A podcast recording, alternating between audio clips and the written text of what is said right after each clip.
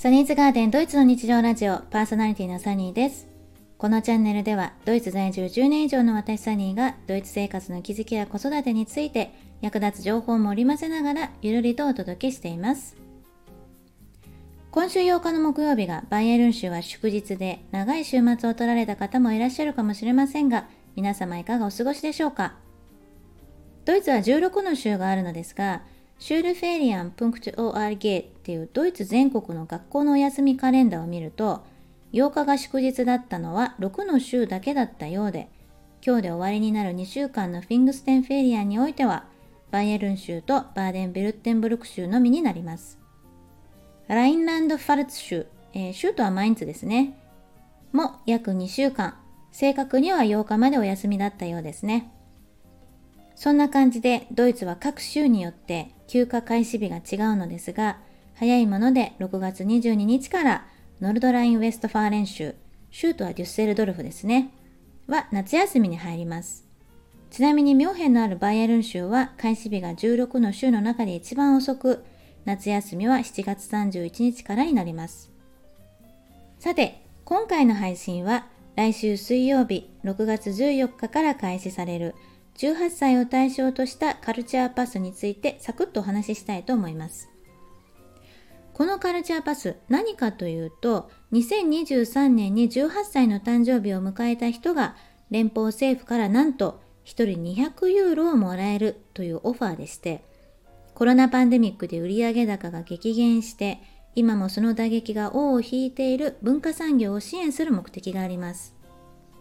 具体的にはライブコンサート映画館、演劇、美術館、本、楽譜や楽器などに使用することができます。一つ気をつけたいのは、Amazon や iTunes、Spotify などの通販や電子配信での購入には使えず、地元の店舗や企業、団体を応援するためのものになります。連邦統計局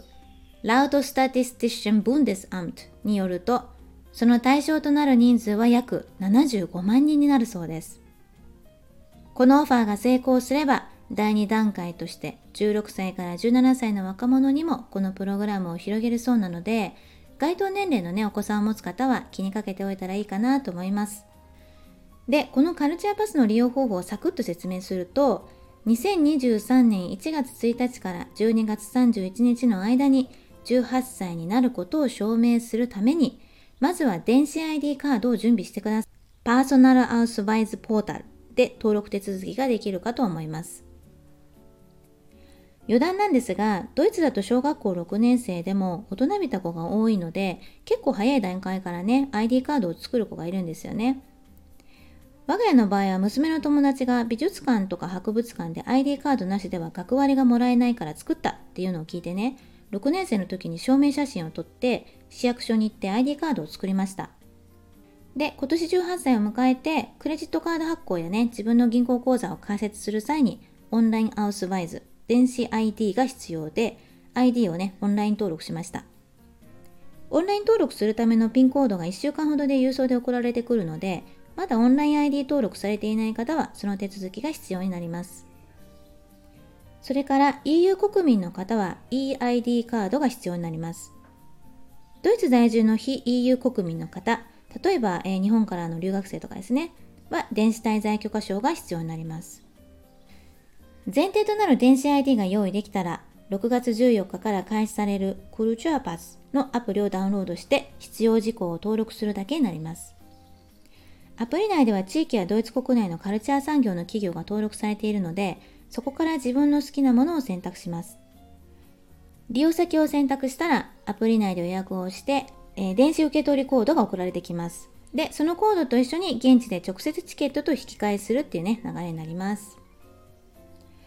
クルチュアパスのサイトを見ながら説明しましたが、200ユーロの現金を受け取るという感じではなく、200ユーロ分の、えー、カルチャーチケットをね、アプリ上で利用できる感じですね。もしこのラジオを聴いていらっしゃる方で、オファーの提供側、アンビエテンでの方は、5月17日から登録開始されているようなので、詳しくはね、オフィシャルサイトからご覧いただけるので、えー、このラジオの説明欄に、えー、リンクを貼っておきますのでね、後でご覧になってください。はい。ということで、駆け足で説明しましたが、スマホ一つで手軽に利用できる感じですね。こうしたオファーがあると、地域のあまり知られていなかったカルチャー産業と若者をくっつけて、SNS とかで拡散できるので、いいマーケティングになりますよね。最後になりますが、サクッと調べたら、このドイツの18歳を対象としたカルチャーパスは、実はドイツだけではなかったことを知りました。他にも、去年はスペインで18歳を対象として、なんと1人400ユーロ分のチケットを配布され、お隣フランスでは1人300ユーロ分が配布されたそうです。フランスでは15歳以上の若者に25から30ユーロの配布へと広がったそうです。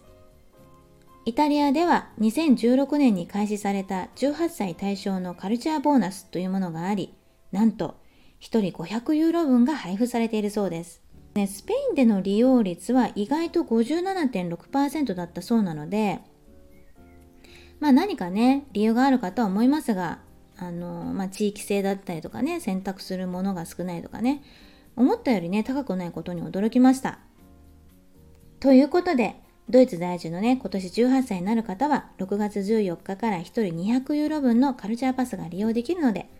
え該当のお子さんをお持ちの方や、え該当の方は、ぜひね、ご利用になったらいいんじゃないかな、なんて思います。